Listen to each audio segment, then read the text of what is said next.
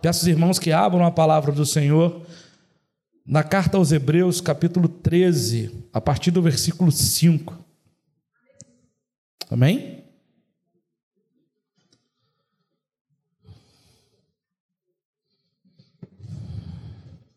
Hebreus 13, 5.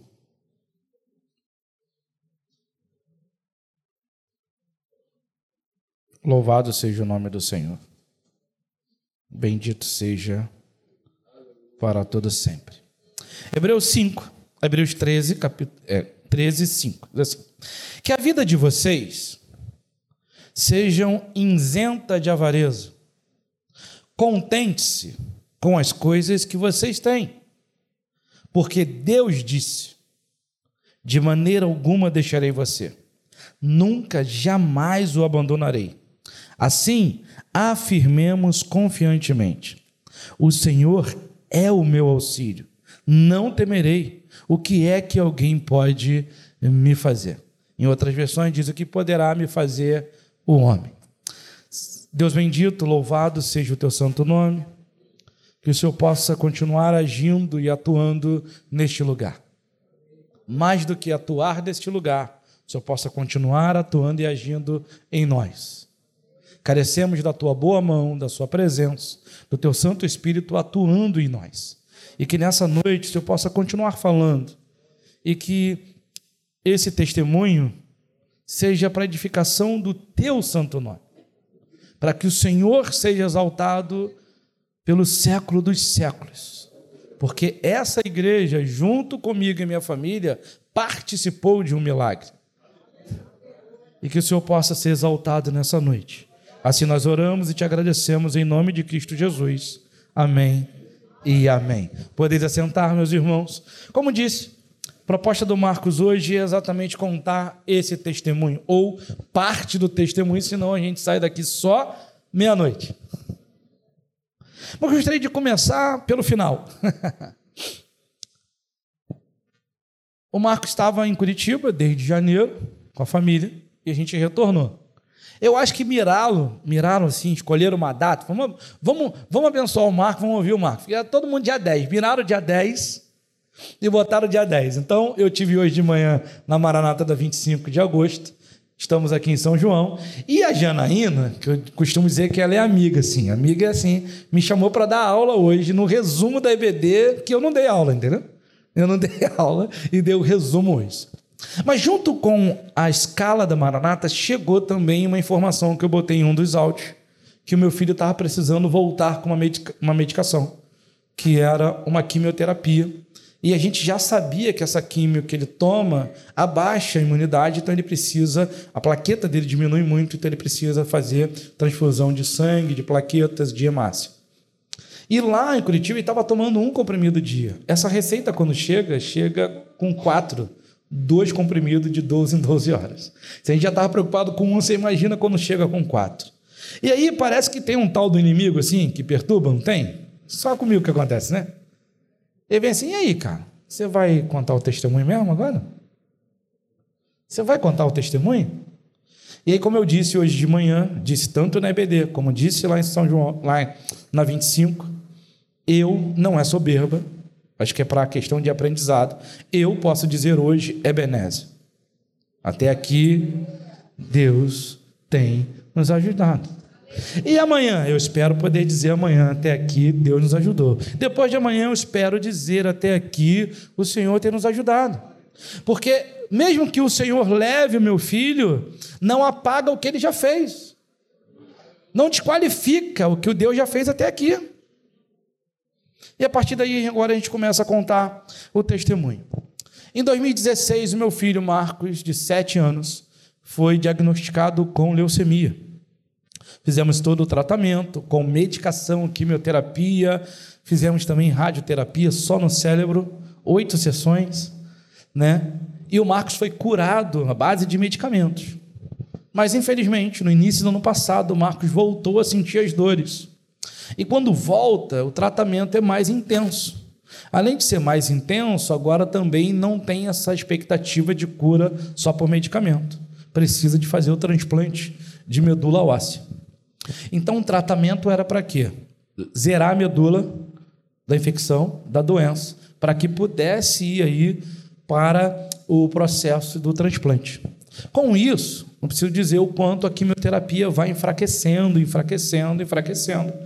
Então, o que acontece é que no final do ano passado, em novembro, o Júnior fez um bloco muito forte, muito forte. Alguns blocos o Marcos sai do hospital mal e vai se recuperando durante a semana.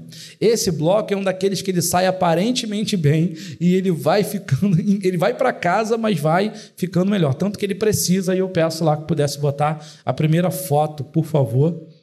Se puder pôr aí a primeira foto para mim.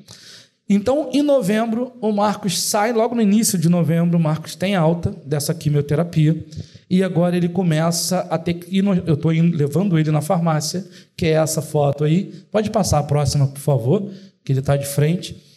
Está tomando filgrastim, que é exatamente para aumentar a imunidade dele, subcutânea, que a gente levava na farmácia para tomar. A minha esposa até já fez o curso, ela aplica nele, mas tem hora que o emocional vai lá para cima, ela prefere não fazer. Então, esse é o processo do Marcos. O Marcos está precisando de, de estar controlado a sua questão da imunidade. A gente vai no dia 8 para uma consulta na terça-feira, e nessa terça-feira, o Marcos ele já sabia que precisava de plaqueta, né? O, apesar de ser criança, ele já sabe em tudo, entende das bombas, sabe quando tem que chamar a enfermeira, a bomba não está funcionando, pai chama logo, senão vai entupir, vai, vai, vai entupir o meu acesso, eles sabem de tudo. Opa, ficou com meio com um pouco de eco. Mano. Então, o Marcos, nessa terça, a gente almoça junto. E o Marcos entra para fazer a consulta. Quando dá 5 horas da tarde, eu recebo a ligação. A Josi me manda: o Marcos vai internar. Já está no oxigênio.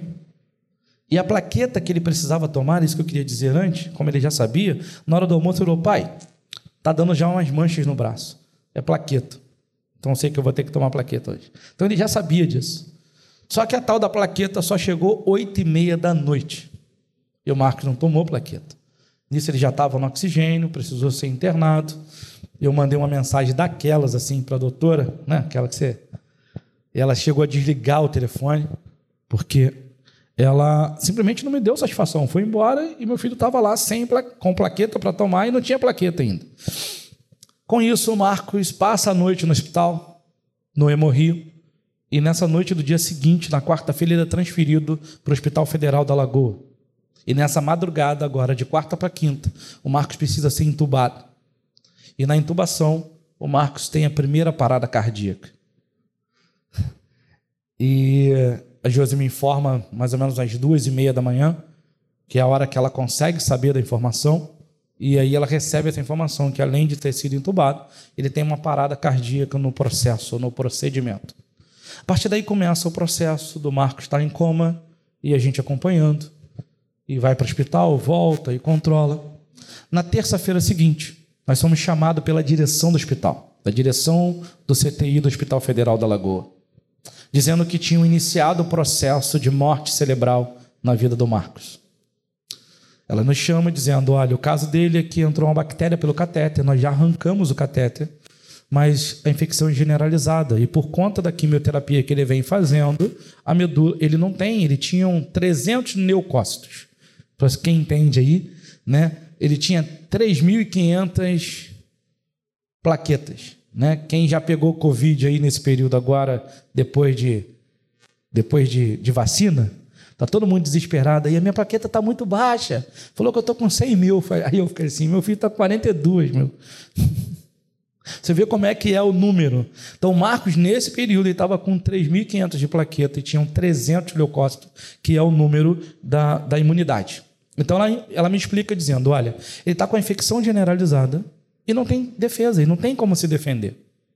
Então, e a outra questão é que já fez, já se iniciou o protocolo da morte cerebral. Ele não tem reação nenhuma, não tem nenhuma sinapse. E os olhos dele, a pupila já delatou. Então, é o caso, então a gente já tirou a sedação às duas horas de hoje. Quarta-feira amanhã vai completar 24 horas para ver se ele reage. Se ele reage, a gente para o protocolo. Se não, na quinta-feira de manhã a gente está desligando os equipamentos. Falei, doutora, Se a senhora está me dando 24 horas, é 24 horas que eu vou orar a Deus e ver o que ele responde. Deus não falou nada, meus irmãos. Eu podia estar aqui agora tirando uma onda, né? Deus me revelou. Não, Deus não falou nada. Ninguém falou nada. A gente não teve nenhuma instrução dizendo não vai acontecer assim ou não vai. Nem mesmo que ia levar, a gente teve. Mas a gente tem pastores e amigos médicos. Quando a gente passava tudo que a gente recebia, eles já diziam: cara, não tem jeito. Tudo que eles passam aí está certo, o protocolo é esse. Não tem o que fazer. Então vem a terça, vem a quarta-feira, nada do Marcos se mexer, nada.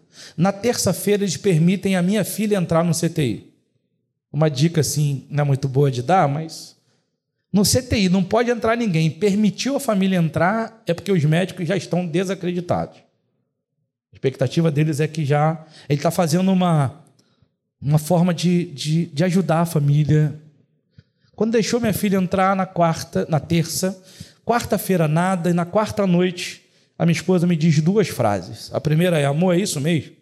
Eu vou ficar aqui olhando ele ir embora sem ter nada que fazer? Sem poder fazer nada?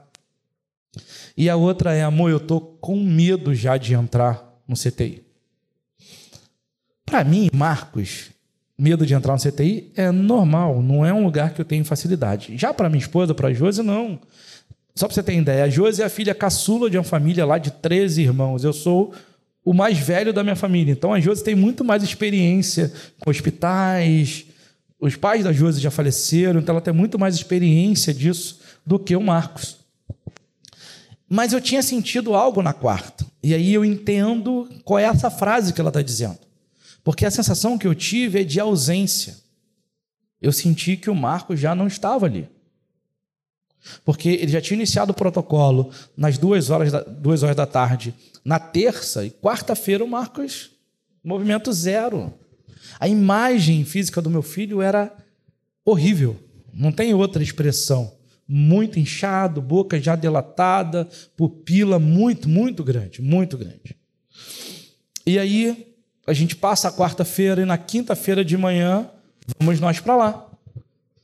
Minha filha, cunhada, comadre, a família toda, o pastor Dário e Lília nos encontram no hospital, porque era o dia que a gente ia receber a notícia. Já estava tudo certo. O Marco não tinha feito. A Josi passou a madrugada com ele, nada de sinal. Já tinha levado documentação, Carlinha do Rio Pax, estava tudo lá, cara. E a gente chega lá às 11, que é o horário para sair, minha esposa desce, e aí, amor? Não, até agora não falaram nada. E aí eu subo. E aí, quando eu chego lá, faço uma oração com o Marcos. E aí eu vejo vindo a, a chefe do CTI com a equipe toda vindo, né? E aí, quando ela chega perto, ela falou: pai, nós fizemos o exame. Só que deu um pequeno sinal no eletro dele. Com isso, nós paramos o procedimento, porque tem que parar, mesmo que seja mínimo. Eu não posso nem afirmar para o senhor, eu não posso nem, tipo assim, dar grandes expectativas, porque pode ser que o cérebro dele venha degenerar. Foi essa frase dela para nós. Falei, tá, doutor, eu estou com a família lá embaixo. Eu falo que ela não vai dizer que a notícia é boa, deu um sinal. Eu, eu e a minha equipe, se tem jogo, a gente está aqui para jogar. A gente não é de desistir. Falei, se a senhora não é de desistir, muito menos eu. A gente vai continuar orando. Então vai lá, diz para a família e a gente continua o processo. Amém. Ela vai, aí eu volto e oro de novo com meu filho. Não preciso nem te dizer que a oração anterior era bem diferente dessa. Porque uma das coisas que eu e minha esposa acordamos é de não falar a frase quero o meu filho de qualquer jeito. Porque querer meu filho de qualquer jeito é não importa se ele vai sofrer ou não, eu quero meu filho. E a gente trabalhou assim. E essa oração, antes da doutora falar, foi a oração de Abraão. De entregar o meu filho. Não tinha. Não é só questão de não ter expectativa, é questão de você dizer: Senhor, o Senhor sabe de todas as coisas. Eu não tenho o que fazer. E aí, eu acabo de orar com ele, desço, conto, né? E a gente sabe, pastor Dário, conhecimento médico, muito pé atrás, porque para esse procedimento, o protocolo, dois médicos precisam atestar. Tem que ter uma diferença de duas horas. Um faz o protocolo, assina, espera duas horas, o outro vem, faz de novo o laudo para assinar, para testar a morte cerebral, né, para dizer que não, não teve nenhum erro. Porque, na verdade, eles já testaram a morte cerebral. Já não tinha movimentação nenhuma. E aí eu desço, converso com o pastor. O pastor ora por nós, tem que levar a Lília para um curso. Eu levo minha esposa e minha família para almoçar. Volto para o hospital, que era de praxe, essa parte da tarde era eu que ficava. Minha esposa entrava de novo às 18 horas. E aí, nesse período, eu sento do lado da cama do meu filho. A mão dele estava muito inchada, muito inchada. Só para você ter ideia, eu apertava a mão dele assim, eu não conseguia fechar a mão e apertar a mão, de tão inchada que estava. O Marcos hoje está com 13 anos de idade. E eu sentado, apertando a mão do Marcos, estou lá orando, falando com Deus, cantando, canto bem pra caramba, né? Bem baixinho. E aí eu sinto o dedo do Marcos apertar a minha mão. Falei, meu filho, não faz isso com o pai, cara, é você mesmo. Depois de muito tempo, o Marcos aperta o dedo de cima. Essa é a entrada lá do CTI. Pensa num lugar que eu tive problema com segurança. Os seguranças todo dia mudavam a regra. Você pode entrar 11, você não pode mais 11, você só pode 2 da tarde. Ah, você pode 2 às 18. Não, agora você só pode 2 às 16. Aí eu estava parado aí fora, porque quando o CTI lá de Curitiba é um outro padrão. Era CTI individualizado, com vidro. Aqui não, eram todos como a enfermaria, né? Então, se ia fazer qualquer procedimento, eu tinha que sair. E aí eu fui abordado lá de fora pela segurança, dizendo que tinham me visto na câmera, queriam saber por que eu estava do lado de fora. Aí a gente foi falando lá, mas realmente foram alguns problemas que eu tive lá. Né? Você percebe que é ação do maligno mesmo, porque foi assim uma perseguição. Perseguição. Mudaram a regra toda do hospital, não sei que alguém conhece lá, tem uma salinha lá, um quartinho para as mães. Existe um quarto para as mães ficarem. E eu não ficava porque é só para mãe, para mulher. Eles mudaram a regra, tiraram lá para não deixar as mães ficar. Negócio bem, bem confuso. Mas o Marcos aperta meu dedo. E aí eu falo com a enfermeira, falo, olha, meu filho mexeu o dedo aqui, ela, esse espasmo é normal mesmo. Então dá o horário de descer e eu desço. E aí a minha esposa, minha filha, ficou até chateada da forma que eu falo com elas, porque eu falo assim, amor, você passou a noite com o Marcos, ele mexeu alguma vez? Ela disse, não. Amor, hoje de manhã o Marcos mexeu com você alguma vez? Ela disse, não, não mexeu. Então ele apertou o meu dedo, ele apertou a minha mão. E aí eu começo a orar com ela, começo a orar com elas, e o que vem no meu coração é, amor, eu vejo uma pequena nuvem, do tamanho da mão de um homem. Isso veio assim, sabe quando você está orando e vem essa informação, e aí eu orei com elas, a gente começou a orar, e isso era na quinta-feira. Então, na terça-feira foi o primeiro áudio que eu comecei a mandar, pedindo oração. Então, nesse áudio, eu informo do exame, mas eu não falo que o Marco se mexeu porque eu podia ser da minha cabeça. Então a minha esposa passa a noite com o Marcos. Só que sem a gente saber, porque não podia ficar no CTI juntos, eu não sabia, a Josi ficava do outro lado da cama. Porque do lado de lá da cama, que eu não ficava, ficava a máquina do respirador e a máquina da diálise. Só um adendo, o Marcos fazia 10 horas de diálise dia. 10 horas. Foi caindo para 8, para 6, para 4, para 2, até zerar e o rins dele voltar a funcionar, para a honra e glória do nome do Senhor. Então a Josi fica do lado de lá e ela começa a conversar: amor, seu pai falou que você apertou a mão dele, aperta a mão da mãe, aperta a mão da mãe. E o Marcos aperta a mão da Josi. E aí era a outra mão, é a mão esquerda que ela aperta. E o Marcos começa a fazer movimento. E aí a Josi fala comigo de madrugada. No dia seguinte acontece algo muito, muito interessante. Antes de eu entrar, o Marcos era a primeira, primeiro leito. Então, eu fazia higienização, botava o capote e tal, máscara, luva, e entrava. Então, quando entrava, o pessoal já dizia, ô, oh, é o pai do Marcos e tal, pode entrar e tal. Aí eu estava entrando. Quando eu entro, fico de frente para ele assim, eu vejo o Marcos tremendo. E aí eu, pô, filho, tá com frio? E ele diz, balança a cabeça. E eu cubro ele. E aí eu, cara, ele se mexeu, é isso mesmo? Cara, ele se mexeu e nada, ele está lá parado. Não preciso nem te dizer a quantidade de equipamento que tem lá. Ele tinha uma tira aqui no, no cérebro. Chega, ele ficou com as marquinhas, que ela tem um ferrinho para grudar. Falei, cara, eu tô vendo coisa, né? Você fica. E aí vieram para dar o banho no leito. E a enfermeira chegou e falou: pai, a gente vai dar o banho nele do leito, tá bom? O senhor desce, daqui a pouco o senhor volta. falei, tá bom. Aí o, o fisioterapeuta perguntou: caramba, parece que ele está acordando. Ela não está acordando sim. O pai dele perguntou se ele estava com frio, ele respondeu que sim. Ela viu lá da, da ilha, ela viu. Isso na sexta-feira e no domingo o Marcos acorda de fato. Eu sou abordado por uma mãe de uma criança, ela diz: Pai do Marcos, eu mandei mensagem para sua esposa, porque eu, eu pegava a Josi, como o CTI fechava de 7 às 11, a Josi passava a madrugada, eu ia para lá, pegava a Josi 7 horas, levava ela para casa para poder descansar, ia para o hospital, ficava lá de 11 até as 6, alguém levava a Josi e eu voltava. Então a Josi estava em casa descansando, e ela falou: Olha, você não sabe o que aconteceu o CTI ficou assim, uma loucura, porque o seu filho acordou. Aí eu fui falando com ela, dando atenção a ela, assim, imagina, eu já indo para o quarto. E aí, quando eu chego lá, eu vejo ele acordado, se mexendo, os olhos abertos, a aparência transformando, porque aquela aparência era muito feia. Não estou dizendo, não, é, é desse jeito. Quem já, já teve alguém no CTI e vê como é que fica deformado, para a honra e glória do Senhor. A chefe do CTI foi filmar ele. Tem uma filmagem dele acordando, no momento que ele acorda. Elas não acreditaram. E agora eu vou contar um fato que eu entendo que foi obra de Deus, somente para ter uma informação. O Marcos, agora acordado, começa a perder a visão. Ele está enxergando, começa a perder a visão. Eu tô, tô no leito do Marcos, assim, ó, na cabeceira, no pé da cama aqui. Elas dando banho de leite, pedindo para me ajudar, para virá-lo. E elas começam a conversar e falam assim: Ei, seu pai? E ele falou assim: Então, eu, eu sei que meu pai está aqui porque eu ouvi a voz dele, mas eu não estou vendo ele, não. Eu de frente para eles. E a gente já tinha comunicado, eu já tinha percebido. E aí vamos fazer um, uma ressonância magnética.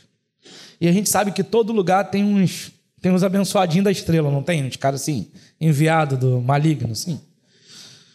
E aí um desses caras técnicos faz o exame e ele diz alto para o meu filho, ele diz para o meu filho, ele não fala para ele, mas fala para outra pessoa e diz, ó, esse garoto tá cego. E meu filho ouviu. Dá vontade de falar assim, ele tá cego, mas não tá surdo, né, você? E aí volta o Júnior para o quarto chorando muito, muito preocupado, falando com a mãe dele. E aí nós somos chamados de novo agora para uma nova reunião com a chefia do CTI. Dessa vez a Josi está presente, minha esposa. E aí a doutora começa a falar conosco, ela diz assim: Olha, pai, ele tem uma isquemia. A gente sabe que não é de agora, pode ter sido de uma das paradas cardíacas. Inclusive, eu estou com um documento. O laudo que a gente levou do Hemorrio lá para o Erastim, Curitiba, atesta que ele teve duas, duas ressuscitações, né, por conta da parada cardíaca, e a segunda durou três minutos. Três minutos.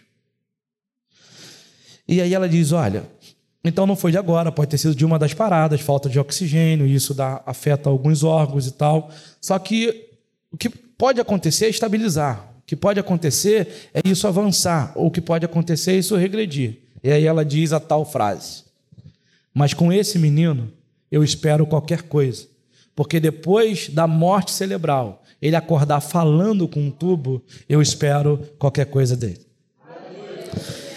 Por que, que você está falando isso, Marcos? Porque não é o Marcos dizendo um pai crente que crê em Jesus. Não, é a fala da chefe do CTI, dizendo: esse menino estava morto. E ele acordou falando. Por que o acordou falando, gente? Porque a morte cerebral é a ausência de estímulos. Não tem comando. Se não tem comando, o corpo não faz nada. Ele acorda pedindo comida e dizendo que está com sede. É isso mesmo, dá para você entender? Falando com o tubo? Falando. Tanto que eu fiquei lá uma tarde com ele agoniado. Meu Deus do céu, Josi, vê lá o que, que ele. Eu não consegui entender, fiquei agoniado que ele estava falando alguma coisa. Aí Josi fez uma técnica lá dizendo A, B, C. Isso, aí foi montando as palavras para poder fazer. Ele estava querendo celular. Imagina. Vai vendo, né? E o que acontece? Pode passar a próxima, por favor? E aí está o menino enxergando. Ninguém mais falou de isquemia, não teve nada no cérebro, está tudo resolvido, a visão voltou. E esse quadro aí foi pintado pelo Arthur. Vocês conhecem o Arthur, filho do pastor Dário. Lá o, o, projeto Família fez por conta da pandemia, fez no ano passado, o senhor teve lá em uma delas. O senhor teve, inclusive, quando eu testemunhei a cura do meu filho. Eles fizeram um retrô e aí trouxeram isso de novo. E eles pintaram, o Arthur pintou um quadro, tá eu, minha esposa, minha filha e o Júnior, e Jesus com a mão sobre a cabeça do Júnior. Por quê? Porque naquela quinta-feira Jesus mudou a agenda. A agenda era que meu filho estava morto, mas Deus mudou a agenda naquela quinta-feira. Mudou. Então o Marcos tem alta. Aí agora ele vai para o hemorrio, que precisa retornar para o hemorrio para fazer o tratamento de quimioterapia. E a gente sabe da informação que o Marcos foi considerado por dois hospitais para agora poder fazer o transplante de medula óssea. O GRAAC em São Paulo e o Erastinho em Curitiba. E aí a gente vai para o Erastinho lá em Curitiba, a gente vai para Curitiba. Isso aí tudo aí, ó, é dezembro, tá? Começou novembro, terminou em dezembro. Ele teve alta dia 7 de dezembro, né? E aí, dia 8 de janeiro, a gente vai para Curitiba, a consulta dia 10. Na consulta dia 10, a doutora diz o seguinte: então, tudo bem, pai? Então, o melhor momento para o Marcos é agora. Vocês podem ficar? Que a gente foi só para consulta. Podemos. E aí a gente ficou, ficou e foi ficando. Ele foi fazendo os exames, fazendo os exames. E aí no dia, o processo do transplante de medula é destruir a medula que tem para receber uma nova. Então ele, eles começam a contar do dia zero. Então, do dia zero, que é o dia do transplante, eles contam seis dias antes, que começa a contar menos seis, que é para. Como é que destrói a medula? Dois dias de quimioterapia, três dias de radioterapia, duas vezes ao dia. Radioterapia no corpo inteiro. E aí fica um dia para descansar. Dia zero, transplante. Minha filha, que foi doadora, seria eu, mas por conta dela ser mais jovem, não ter ter tido gravidez, então optaram por ela. Então a Juliana, minha filha, que foi a doadora, pode botar o próximo, por favor? Até um que está com a bolsa, mais uma. Isso aí já é lá. não vou mostrar, não, porque é diferente. Ali tem um litro e cem da medula da minha filha. Durou quatro horas e meio o procedimento da minha filha da retirada de medula e durou quatro horas e meio o procedimento dele da entrada da medula. Olha que coisa interessante. As técnicas na equipe fica contando a quantidade de gotas por minuto. Coloca um minuto e conta, acompanhando. E elas vão aumentando ou diminuindo de acordo com a necessidade. Elas estão aumentando, começa o Marco a dar uma coçada aqui, coça ali, coça de novo. Marcos está coçando? Tá. Aonde? Então tá bom. Ela volta lá, conta de novo, reduz a quantidade e acabou a coceira. Você vê como é que o processo é. E aí, essa é minha esposa, essa é a medula que o Marcos recebeu, é aquela estrutura do quarto. Nesse quarto ele ficou 34 dias. Sem sair, tá? A minha filha fez, a medula, ficou no mesmo andar em outra área, porque o TMO é todo fechado e lacrado, a minha esposa não pôde sair para ver minha filha. Que ela não tinha autorização para sair. O que a gente conseguiu é, como a Juliana estava lá em procedimento, eles autorizaram a Juliana entrar para ver o Marcos. Porque a Josi e o Marcos não saíram desse quarto, só entrava lá quem ia fazer o procedimento, todo o processo de higiene, porque ele está zerado. Só para vocês terem ideia, o Marcos hoje está menos protegido que um bebê que já tomou algumas vacinas. Porque o Marcos vai precisar tomar todas as vacinas novamente. Então a gente volta para Curitiba em setembro para a gente ver essa questão das vacinas que ele precisa tomar. Eu peço para orar, pastor. Eu posso orar antes? Pensa, posição de técnico, gente que vem com a bolsa, doutora, pá.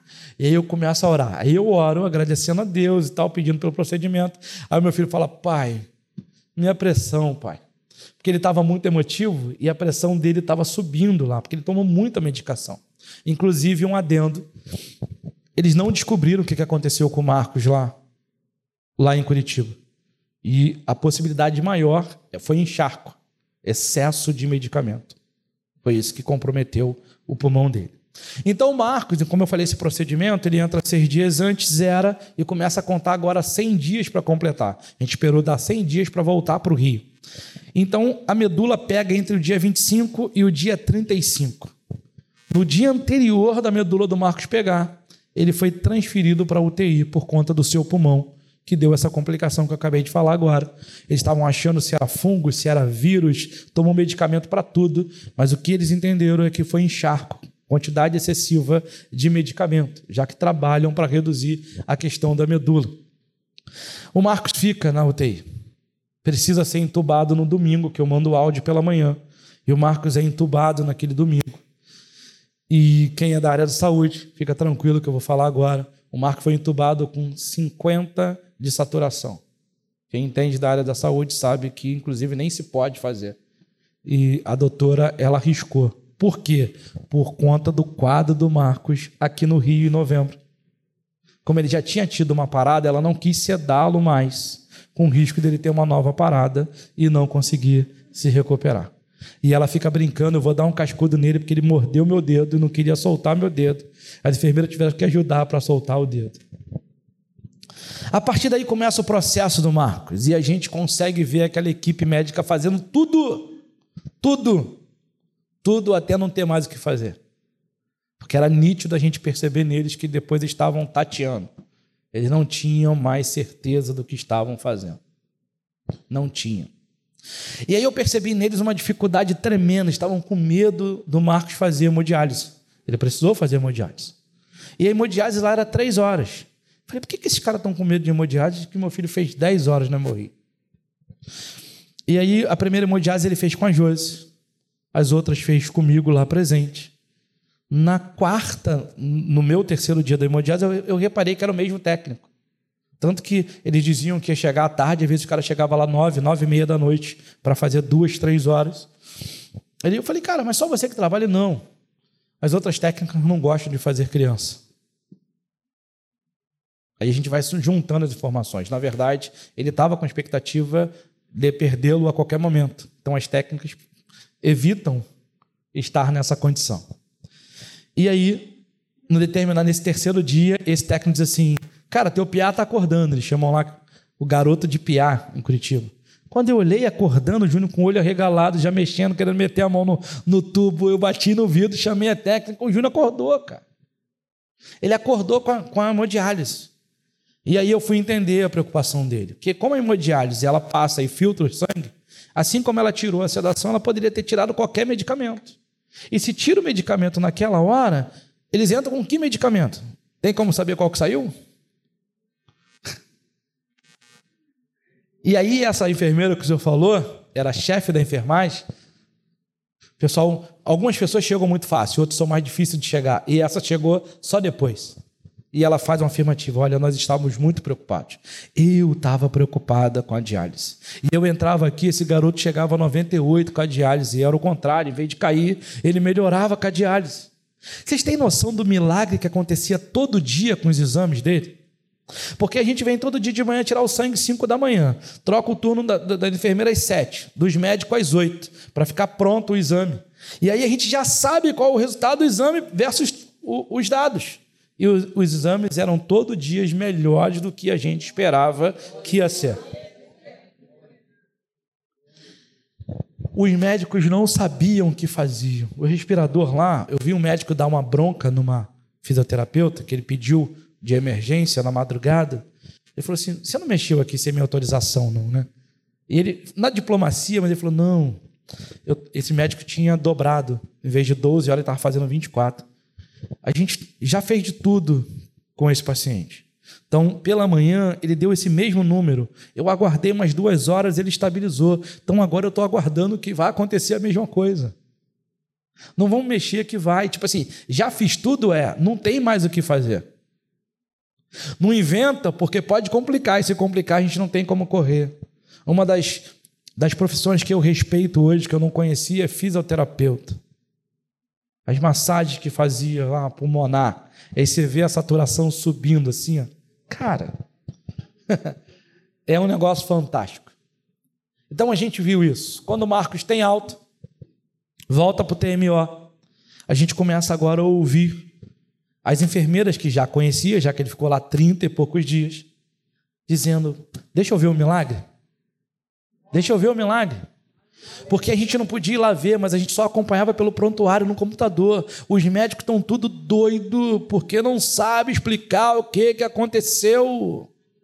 Os médicos não têm noção do que, que aconteceu. Doutora encostando a testa na testa do Marcos para orar com ele. Quem é da área médica sabe que foge o protocolo, não é permitido. Sabe, a gente viu a menina da limpeza perguntar: qual é a religião de vocês?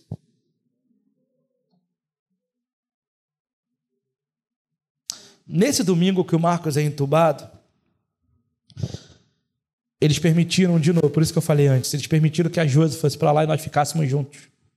E toda vez que permite que vão junto para lá, já sabe que eles estão com expectativa de perda. Tinha uma enfermeira assim, pequenininha, muito gente boa, cristã também, ajudando a gente um montão e trabalhava muito.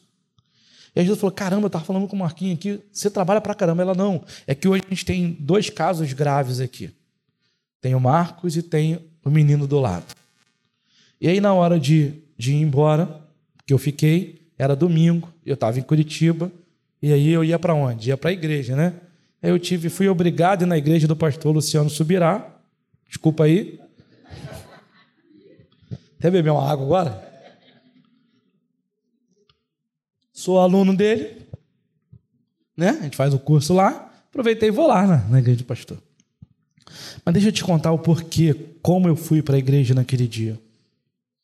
Quando eu estou saindo, como eu disse lá, o UTI, que lá não chama CTI, é UTI, é diferente, é individualizado e além do quadro de vidro, existe uma antessala, que é a sala de higienização, para você entrar, sair. Quando eu saio, fecho a porta do quarto e saio, eu dou de cara com essa enfermeira.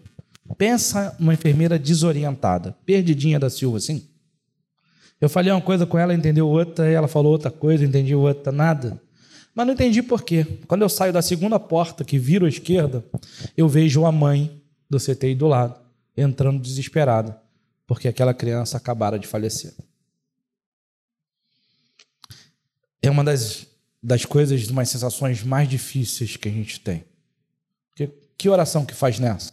Obrigado, Senhor, por não ser meu filho? Não cabe para gente isso.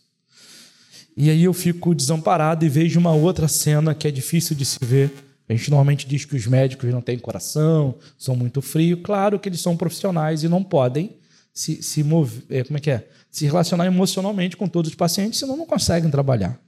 Mas eu vi aquela médica desolada, olhando para a mãe em plantos assim. A cena que eu vi é a mãe sentada na ilhazinha assim, porque tinha uma TV assim muito grande onde eles viam todos os monitores de todos os quartos.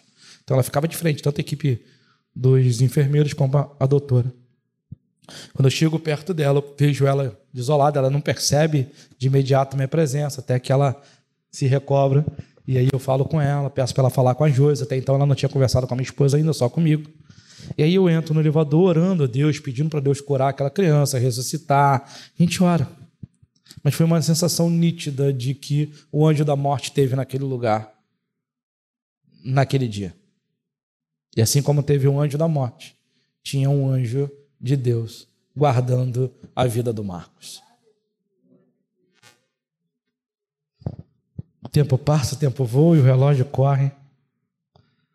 Vamos voltar para Hebreus 13. O que eu não disse para vocês no início é que esse texto aqui foi o texto que Deus me deu no dia que o Marcos nasceu. No dia que o Marcos nasceu, eu na cama do lado da Josi, Orei a Deus. Estava em Nova Iguaçu nessa época. Ainda era Nova Iguaçu, lá no bairro da Luz. Desempregado, tinha vendido o carro, morando em Caxias, indo para lá.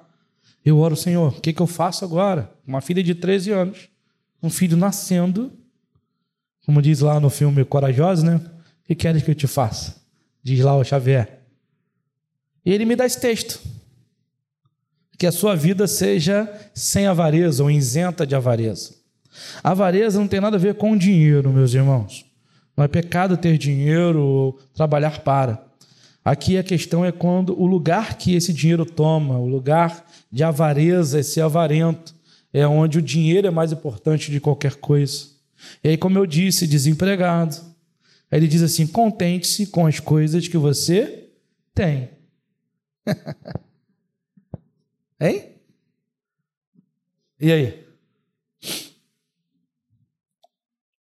Mas ele continua dizendo: por que Deus disse?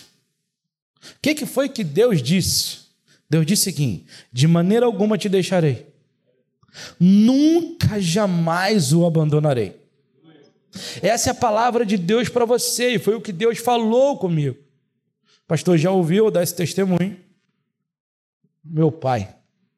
Logo no início do processo, lá em 2016, no centro do Rio de Janeiro, logo no início, a primeira transfusão de sangue que o Marcos ia fazer, eu não entendia nada disso, um desespero. Meu filho precisou internar. Eu chego no estacionamento, depois de ter deixado eles lá, orado com eles, que era o processo que eu fazia, ia para o carro, que agora eu tinha que ir em casa, preparar a mala para trazer de volta para eles que eles iam internar. Não era internação agendada, foi por conta de uma complicação. Eu chego no estacionamento e esse cara diz para mim: Então, amigão, tudo bem? Tudo. Então, a partir de hoje você não precisa pagar mais, não. Você pode botar o carro a hora que você quiser aí. Tá aqui o telefone do cara que trabalha na madrugada. É só me ligar que você não precisa pagar estacionamento, não. Eu volto pro agradeço o cara, agradeço, isso eu lembro. E volto pro carro chorando, meu. Eu não sei dizer para você se foi audível, se foi no meu coração, mas Deus falou comigo naquela tarde. Cara, a partir de agora as coisas vão complicar. Isso aí é só para saber que você não está sozinho. O meu filho, uma semana antes da gente descobrir a leucemia, eu não ia para a igreja domingo à noite, porque eu trabalhava com a Doblô, meu amigo Doblô ali, lá na L'Oréal. Eu fazia a saída dos funcionários da L'Oréal aqui na Pavuna, naquela rua tranquila que tem ali na esquina. Tanto que a L'Oréal saiu do, do Rio de Janeiro, né? Foi para São Paulo. Aquela fábrica fechou. Então, todo domingo eu fazia a saída às 6 da manhã e 18 horas. Sábado, domingo e feriado. Então, domingo a gente não ia para a igreja à noite. A Josi ia com o Júnior. O Júnior começou a sentir as dores. A Josi não ia para a igreja com ele por conta das dores. Mas a priminha dele chamou, as duas primas chamou para ir na igreja delas, porque ia com o avô, ia de carro e voltava, e o Júnior foi. Na segunda-feira, o meu filho fala: pai, olha o que eu fiz lá na salinha. Hebreus 13, 5. Não te deixarei, nunca jamais te abandonarei. Então, quando chega na quinta-feira seguinte, é quando a gente, na quarta, o exame da, da lâmina confirmou que era leucemia, e a gente foi na quinta, ele foi se internar. E eu perguntei a Deus, Senhor, o que, que eu falo para minha família agora? E aí vem a imagem do meu filho falando: Não te deixarei, nunca jamais te desampararei. E aí eu digo para José, amor, Deus falou e fez questão de falar através da boca do Marcos que não ia nos deixar e não ia nos desamparar. Assim Deus fez conosco em todo o processo e tem feito. A gente foi para Curitiba, ficou fora do Rio. Imagina eu ficar sozinho numa casa. Primeiro a gente foi numa casa de apoio. Quando eu voltei em fevereiro, a gente alugou uma casa, porque ele precisava ficar isolamento. Eu numa casa só, a minha esposa com ele no CTI e a minha filha no Rio de Janeiro. A cabeça fica a mil por hora. E assim como eu disse que aqui no episódio do Rio, Deus não falou nada, lá em Curitiba, na sexta-feira que a minha esposa diz, amor, vão querer entubar ele. Por favor, vem para cá, porque eu não consigo passar por isso de novo. Tá bom, meu amor, eu vou para isso, só que eu vou amanhã. Era na sexta, eu vou no sábado. No domingo é o dia que ele foi entubado. Eu pego o telefone e mando uma mensagem para o pastor Dário. Meu pastor, me ajuda em oração. Porque tá difícil de segurar a onda aqui. E a gente tinha um, um, uma poltronazinha lá, que era o meu, meu lugar de oração. Eu ajoelho lá e vou orar. E eu começo a orar, começo a orar, começo a orar. Não teve raio, não teve trovão, não teve relâmpago, não teve nada. Mas o meu coração ficou em paz. O coração que eu dobrei os joelhos, extremamente preocupado, não, eu não tenho como te dizer. Eu lembro que eu, eu levanto cantarolando, dizendo: Tu és soberano, Sobre os céus tu és Senhor, absoluto. E essa é a canção que eu termino no momento de oração, e quando eu percebo, o meu coração está leve o peso que estava ali não estava mais. Eu mando a mensagem para o meu pastor: meu pastor, eu sei que você está preocupado comigo, mas fica tranquilo. Deus acalmou o meu coração. Eu não sei o que ele vai fazer, mas ele acalmou o meu coração. E tudo o que aconteceu foi para a honra e glória do Senhor. Meu filho ficou com mais de 80% do pulmão comprometido. O meu filho foi feito todo o tratamento só com, ra com raio-x. Não tinha como levá-lo, estavam com medo de levá-lo para fazer a ressonância, que é o nome. Porque para isso ia ter que mobilizar a questão do respirador. Ia precisar de um respirador portátil. E eles não fizeram, fizeram só com chapa. O cara ia com aquele carrinho, não sei se vocês já viram mais nova que tem agora. O cara vai até a cama lá, bota o negócio, tira a foto, aparece na hora na TV, mostrava lá o pulmão, ó, tudo branco. Deus é fiel, meus irmãos. E o que Deus diz para você é: de maneira alguma eu deixarei você, nunca jamais eu abandonarei você. Só que o versículo 6 diz uma coisa que é muito interessante: diz assim, assim afirmemos confiantemente. Se Deus diz que não vai nos abandonar e nunca vai nos deixar, o que, que nós devemos dizer?